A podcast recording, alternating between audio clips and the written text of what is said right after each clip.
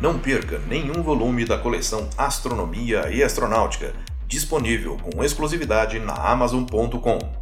E não deixe de seguir Astronomia e Astronáutica no Instagram.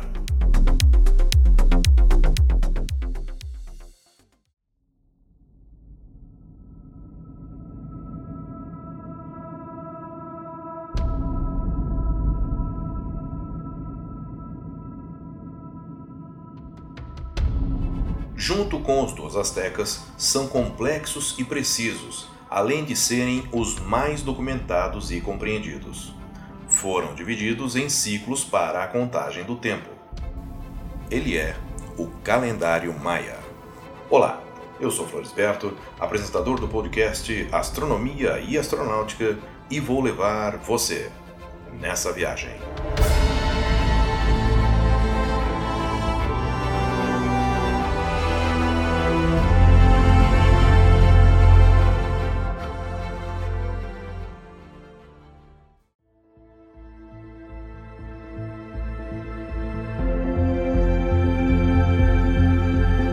Calendário maia é um sistema de calendários e almanaques distintos, usados pela civilização maia da Mesoamérica pré-colombiana e por algumas comunidades maias modernas dos planaltos da Guatemala. A data de 21 de dezembro de 2012 representou o fim do longo ciclo maia, um calendário que tinha como contagem os dias corridos. O dia era chamado Kim.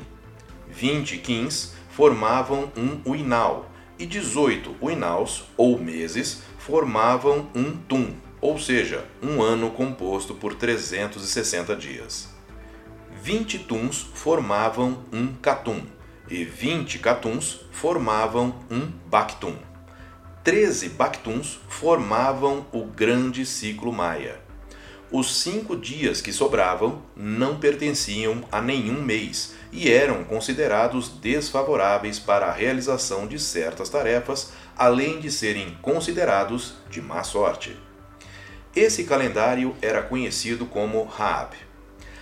Havia ainda outro calendário, este religioso, e que se baseava no movimento do planeta Vênus, sendo assim um calendário sideral, que se utilizava de planetas para a contagem do tempo e não o Sol ou a Lua.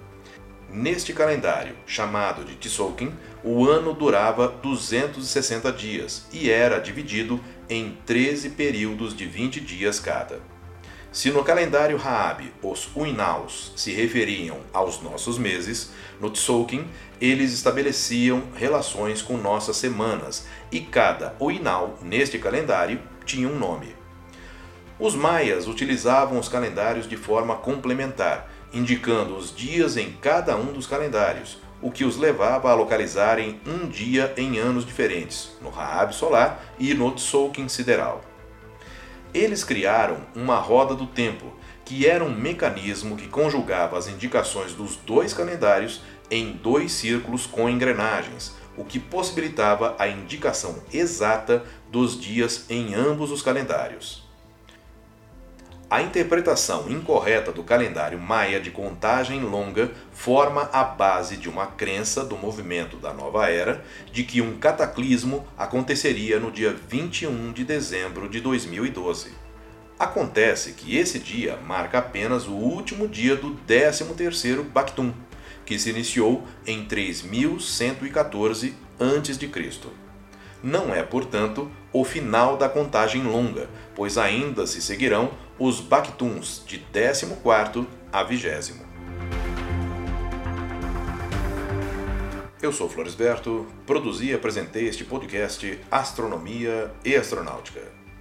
Até a próxima viagem.